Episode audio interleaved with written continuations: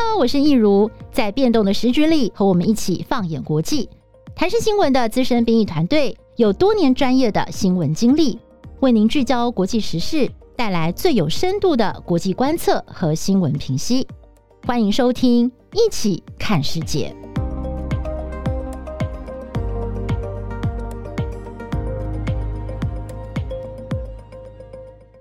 Hello，大家好，欢迎收听《一起看世界》Podcast，我是易如。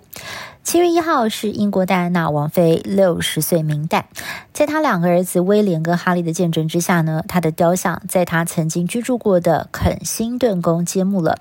不过，英国人民似乎不太喜欢这尊雕像哦，就觉得说她完全没有办法展现戴安娜王妃的美，跟她留给世人的精神。戴安娜王妃哦，其实过世到现在算一算，已经快要二十四年了，但她始终呢是全世界人民心中永远的王妃。巨星般的地位呢，到现在可以说是没有任何一位英国甚至是世界的王室成员可以取代他。戴妃的魅力到底是什么呢？而在她悲剧的人生当中，她又如何蜕变成一个勇敢又启发人心的人民王妃？今天的一起看世界 Podcast，我们就来聊聊她的故事。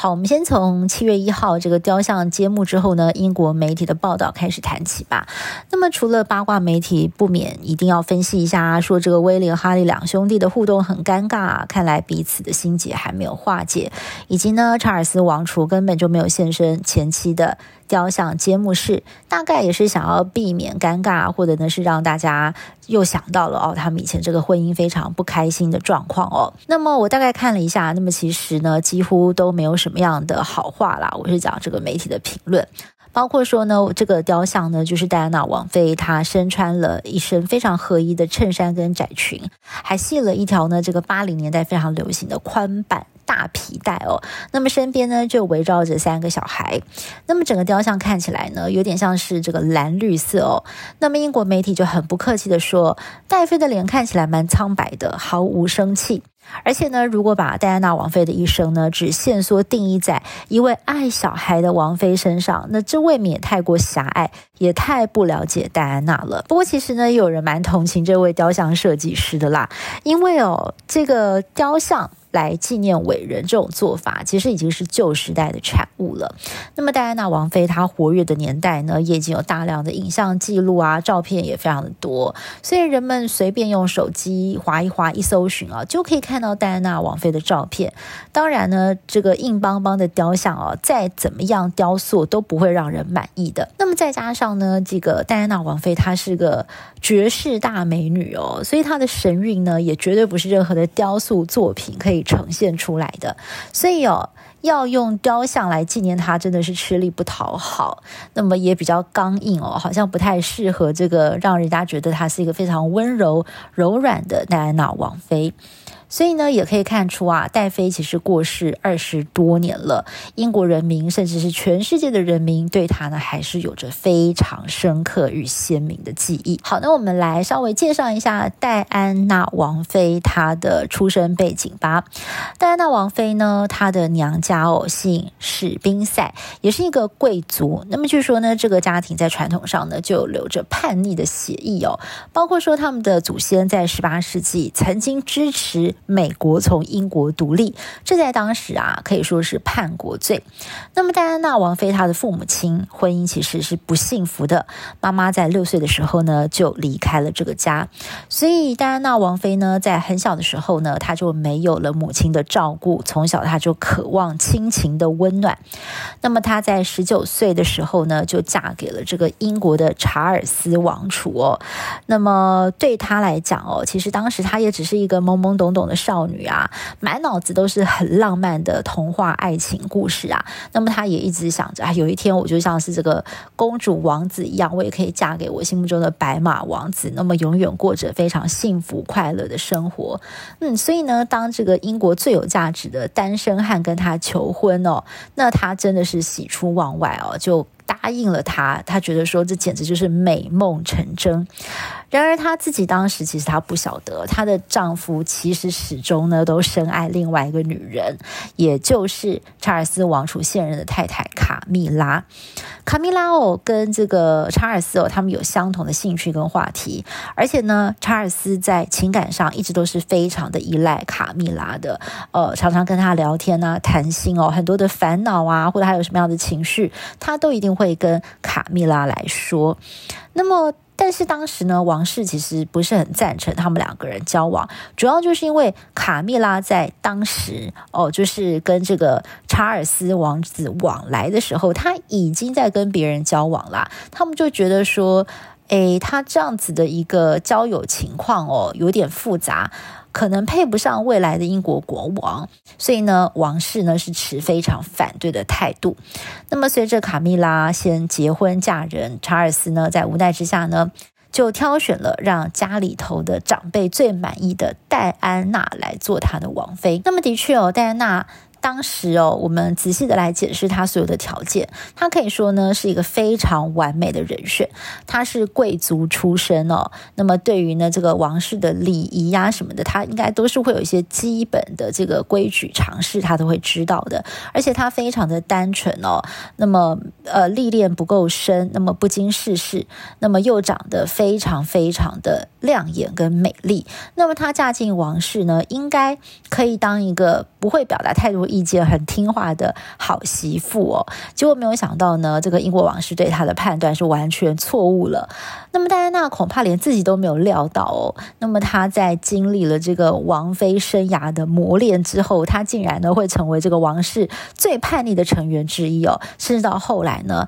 还会直接的挑战，甚至是动摇了英国王室的根基。那么他们在一九八一年的那场婚礼啊，对英国来讲也是一个非常重要的转捩点。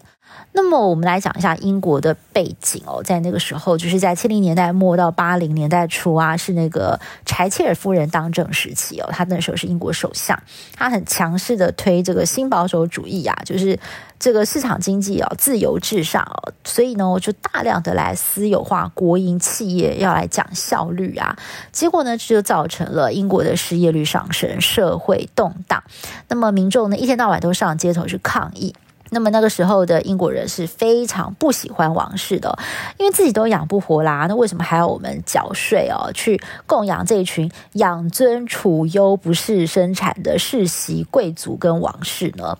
那么就在这个时候呢，这个查尔斯王储跟戴安娜王妃的婚礼盛大登场哦，可以说呢是一场及时雨啊，就拯救了王室呢的这个信任危机。因为英国人呢，就立刻喜欢上了他们的这位新王妃。因为戴安娜王妃啊，她拥有这个高挑的身材，一双水汪汪、非常清澈的大眼睛，是蓝色的眼珠，真的是很漂亮，绝美的容颜哦。还有呢，就是她像是邻家女孩，非常腼腆害羞的笑容啊，就是有时候可能跟她讲讲话，就是嗯害羞，她这个脸就红了。所以呢，她仿佛就像是一股魔力哦，可以牢牢的把大家的。眼光都吸住。那么，如果你去问说，诶，为什么你会喜欢戴安娜王妃呢？其实很多人都说不出来，但是看到她，就真的就是被她给迷住了。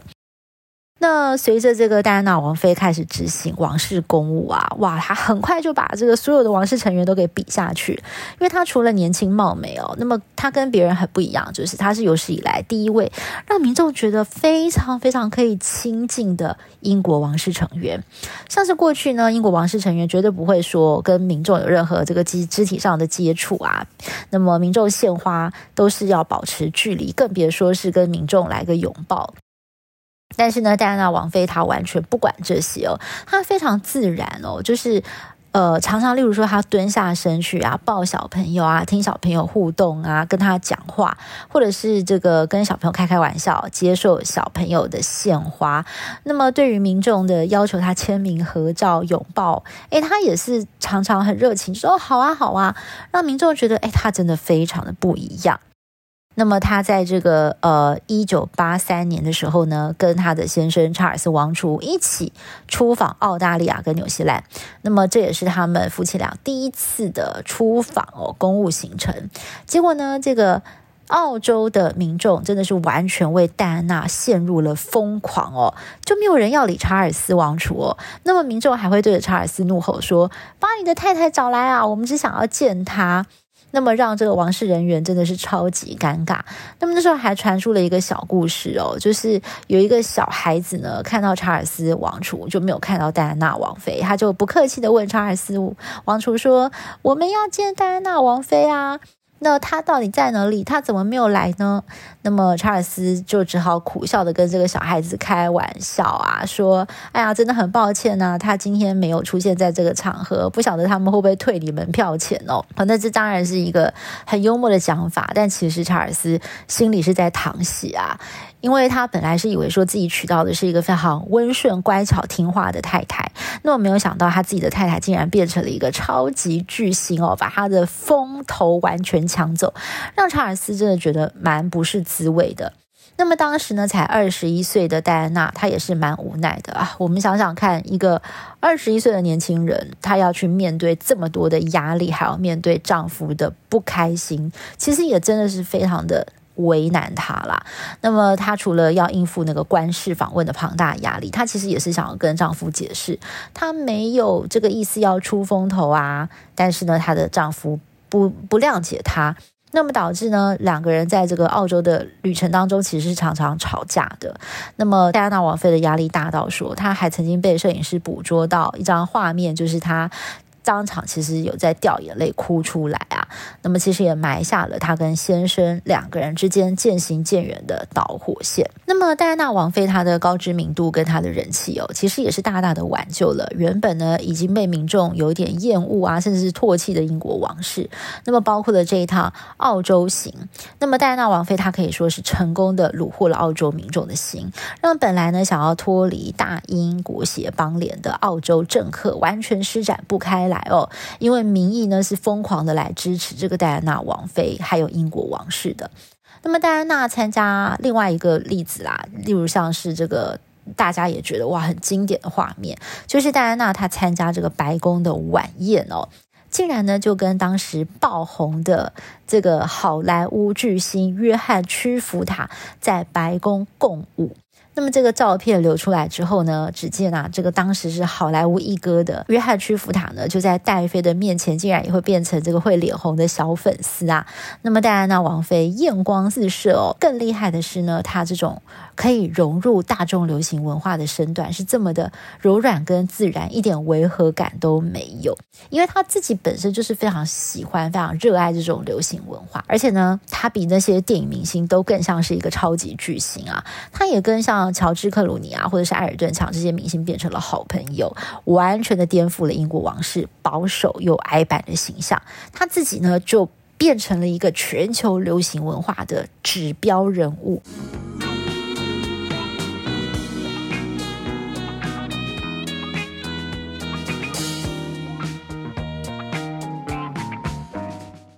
那戴安娜王妃她挽救了英国王室的形象，但是反过来说，其实英国王室对于说自己莫名其妙就捧红了一个全球级的巨星呢，也是觉得蛮无奈，甚至觉得这到底是怎么发生的？好，甚至还有一种被威胁的感觉，因为不只是她老公啊，其实任何人，包括女王在内哦，站在她的旁边，真的是全部黯然失色。那当然最不开心的应该还是她的老公查尔斯哦，两个人光是在年纪上就差了十几岁。那么查尔斯王子他非常喜欢古典艺术啊，喜欢写生画画，喜欢安静的乡村生活。戴安娜王妃她很喜欢热闹啊，非常喜欢大众的流行文化，所以两个人几乎没有什么样的共同话题。那么再加上查尔斯。一直觉得自己的风头被盖过了，那么很自然的他就回头去找这个他的这个密友卡蜜拉取暖哦，那么也让这个两个人的婚姻哦，这个问题真的是越来越严重。不过其实这个欧洲的王室啊，很多的婚姻都是政治算计，双方也都很清楚自己的责任啊。那么通常呢，这个夫妻两个人生下了一个继任者，还有备位的继承人之后哦。通常就觉得哎，责任已了啦，可以各过各的生活，彼此之间因为没有爱情啊，也不会过问说你你在跟谁交往等等。那么只有公开场合才会一起出席，做做样子。那么，其实这个对呃戴安娜王妃跟查尔斯来讲，他们在生完了这个威廉哦，还有这个哈利王子之后呢，其实也有这么一点的味道。这个在这个 Netflix 里面有演啊，就是这个当时这个 Netflix 编剧是借着这个安妮长公主，也就是查尔斯王储的姐姐哦，去讲的这段话，说哎，他们其实这个。呃，该尽的义务都尽啦，小孩都生啦。那么，其实他们现在这个感情不好，其实也真的也没有办法了。很不幸的是什么呢？其实戴安娜在一开始，她是非常的深爱她的丈夫查尔斯，而且她甚至是非常崇拜他的。那么，丈夫呢，对她的冷落啊，以及搞外遇，还有整个婆家对她的这种冷漠，都让她非常非常的痛苦跟伤心。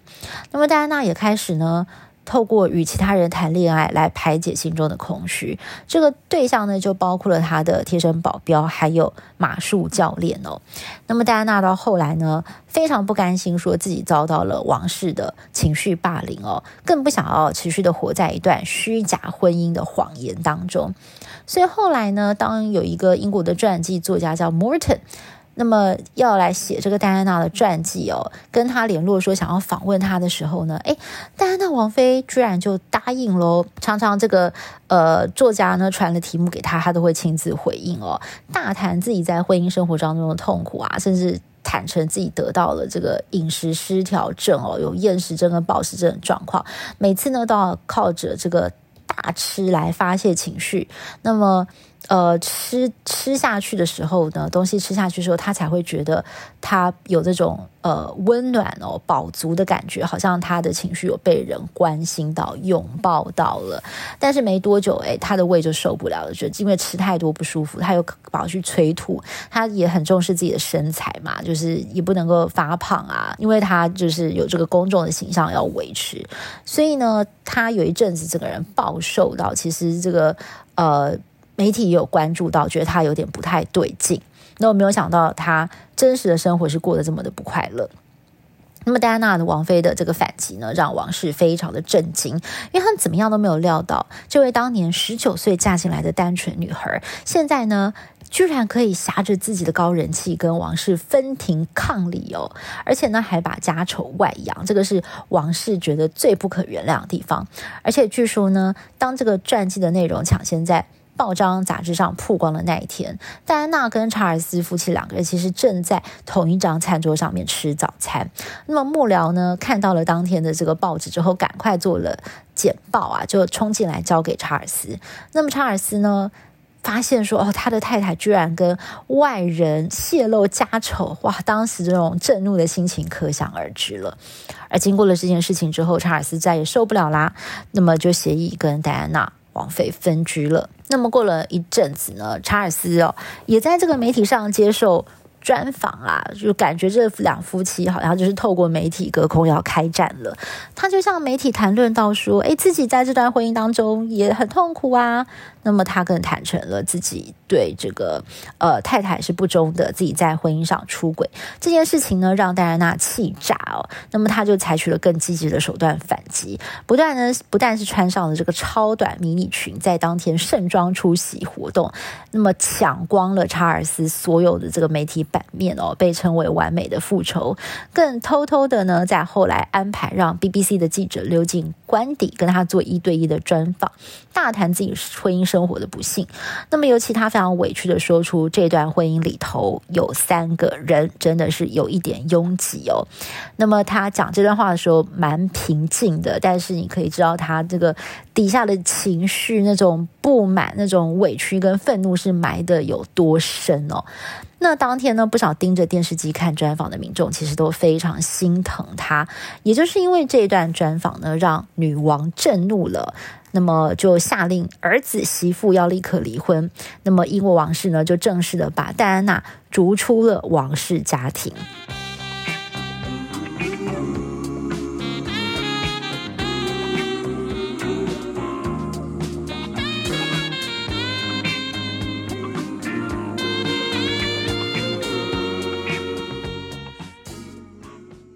不过少了王室的支持呢，戴安娜的生活就是越活越有风采哦。因为她是来自一个父母离异的家庭嘛，从小非常的寂寞，再加上自己后来的婚姻生活也触礁，那么她在王室里头呢也得不到支持，所以呢，她对于同样在受苦啊，不管是身体上在受苦还是心理上在受苦的人，她都非常的感同身受，那么希望尽全力的去帮助他们，仿佛呢想要接住这些受苦的人，带。自己在心理上的伤呢，也可以被疗愈一般。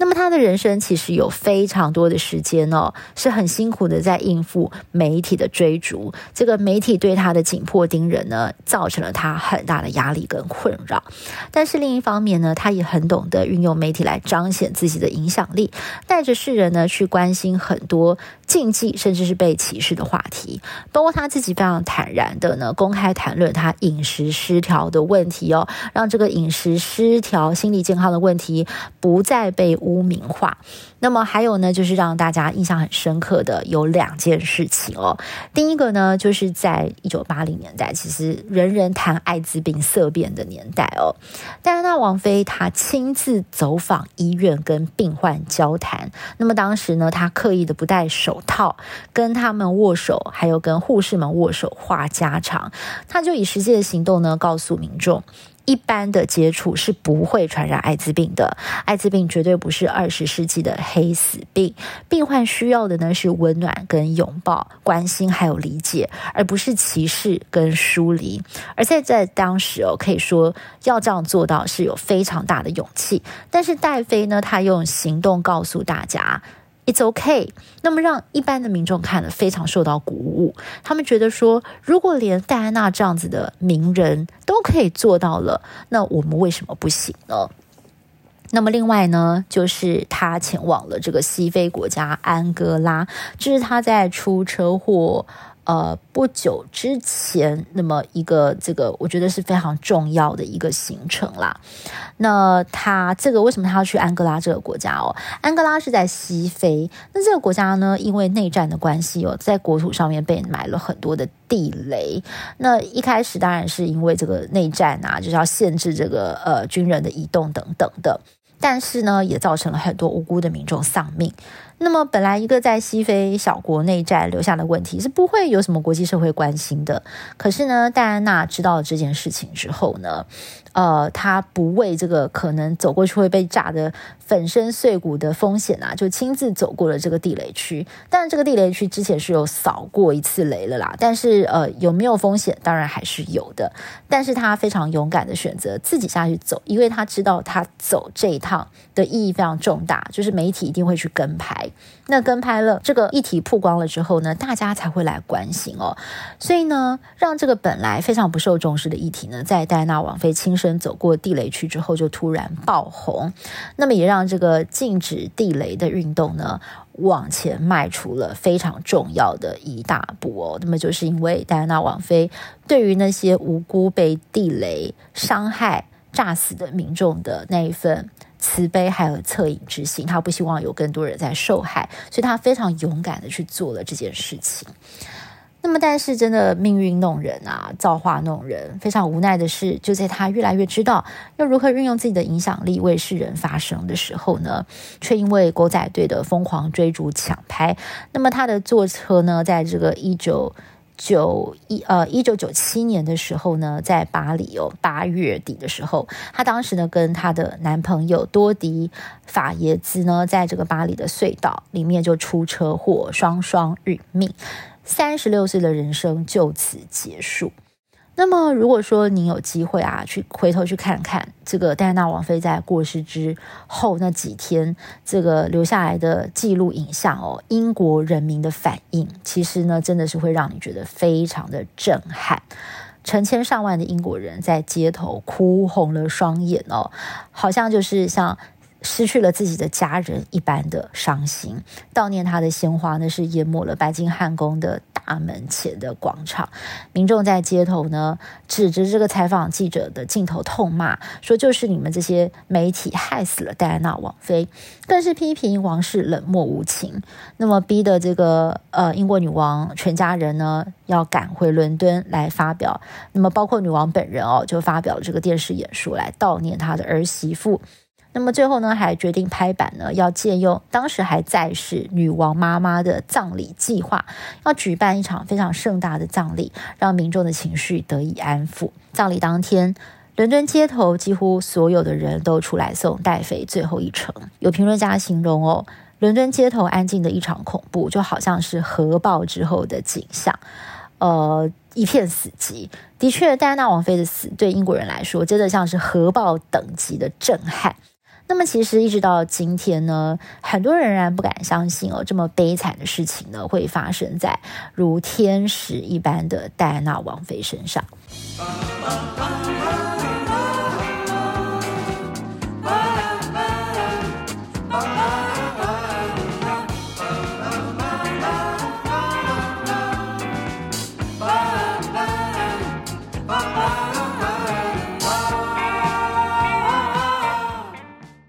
其实包括了后来很多的这个纪录片啊，回顾会去定义啊，去呃回回溯戴安娜王妃的人生哦。那么这个她的好朋友啊，或者是一些当时时代同样也是身为偶像的人，就要回忆说他们要如何去。定义戴安娜王妃对这个时代的影响，那么其实她在每个人心里的这个故事都不一样，但是记忆都非常的鲜明。有人就形容说，戴安娜王妃她就像是一颗超级大磁铁，是宇宙里头的超新星。包括她美丽的容颜、率真不做作的亲民作风，还有她不忌讳的谈论自己的婚姻失败、心理疾病，还有她试图自杀的阴霾，其实呢，都会让。民众觉得他就是一个活生生的人，他跟我们大家一样是人，都会犯错，很多时候因为挫折也会躲起来哭啊，然后意志消沉啊，像一团烂泥巴，好像都没有办法振作，生生活搞得一团糟。但是不论你的人生有多糟糕呢，戴妃她始终是保有一颗非常善良的心，她总是能够找到动力，打起精神，继续的努力哦，来帮助其他在生命当中同样遇到很糟糕状况的人。那我个人是觉得戴戴妃她可能是早生了一百年哦，不晓得大家最近有没有听过一个说法，还蛮流行的，就是从这个星象图来看，从基督降生前两百年呢，到这个公元两千年，地球是处在双鱼座的时代，比较服从权威，比较传统。但是现在呢，地球已经慢慢要进到宝瓶座时代了，强调的是平等、博爱的精神，甚至是有些叛逆，要来挑战传统。戴安娜王妃的个性似乎呢，在水瓶座时代会比较开心哦，因为呢，她不就是展现了一个非常水瓶座的精神嘛？那么，但是想一想，她何尝也不是一位时代的先行者哦？可能要早个一百年来跟大家讲说，诶就是用他这个短暂的生命来示范一个新时代的这个领袖哦，一个新时代的王室人物可以展现什么样的风貌呢？的确呢，在他之后，至少英国王室成员都知道要跟民众站在一起，像是看看这个戴妃的儿子威廉啊，还有威廉的太太凯特。都知道说他们要大量的去拥抱民众，跟他们握手，接受献花，蹲下身来跟小朋友互动啊。那么跟民众话家常，还要跟民众开玩笑，就是要非常的亲切。就连英国女王伊丽莎白二世，她都与时俱进哦。像是在这个二零一二年伦敦奥运的时候呢，跟这个庞德一段空降进场的桥段呢，就让大家非常的惊艳呐、啊。那么这种拥抱大众娱乐、与民同乐的精神哦。不也很有戴安娜王妃的味道吗？那么在戴王戴安娜王妃之前，其实大家根本没有办法想象说这个英国的王室会跟流行文化有有这么密切的一个互动。那么我还记得这个，其实因为戴安娜王妃那场盛大的婚礼，大概是在我两三岁的时候，那我当然是没有印象。但是面慢慢长大，还是会听到很多像是这个爸妈或者是长辈在讲这个他的婚礼啊多棒啊，他的礼服有多漂亮，就是完。完全是公主王子的梦幻婚礼。这个呢，让我记忆犹新。后来一路走来，也也知道她跟她的先生婚姻状况出了问题。那么她发生车祸过世的时候，我正好是要上大学的时候。那么其实我之前对她也没有太多的印象。那么直到。工作之后，陆陆续续读了他的故事，他的传记。那么自己的人生呢？呃，走到了现在，其实也有一些阅历了嘛。那么才更能够体会他在短短三十六年的人生当中哦，他是被压缩到要。承受多少的压力跟挑战，那么以及呢，他在这些痛苦当中依然想要有所作为的勇气，其实我觉得是相当令人敬佩的。如果说戴安娜王妃她六十周年的名旦能够带给我们什么样的醒思呢？对我来说，其实就是一个勇于展现自己脆弱的人。真的是非常的有力量。有一本书叫做《脆弱的力量》，就是之后可以跟大家分享。我觉得那本书我我也觉得非常的棒，因为过去的人会觉得脆弱是不 OK 的，我们要把它藏起来，我们不能够让大家看到脆弱的一面。你让别人看到你脆弱的一面就输了。但是戴安娜王妃很不一样，她让世人看到了自己的脆弱，自己的失败。他的婚姻一团糟，那么他自己的家庭就是小时候问题也很多，但是他仍然不吝于跟其他人分享自己的脆弱，并且呢，也看见了同样与他脆弱还有正在受苦的人，去拥抱他们，去安慰他们，去帮助他们。我不确定戴安娜王妃在她的有生之年是否有机会疗愈自己身上所受过的伤，但是她真的非常努力的去疗愈这个世界，那么也为我们示范何谓真诚的勇气。好，以上呢就是今天的一起看世界，我们下次再会喽，拜拜。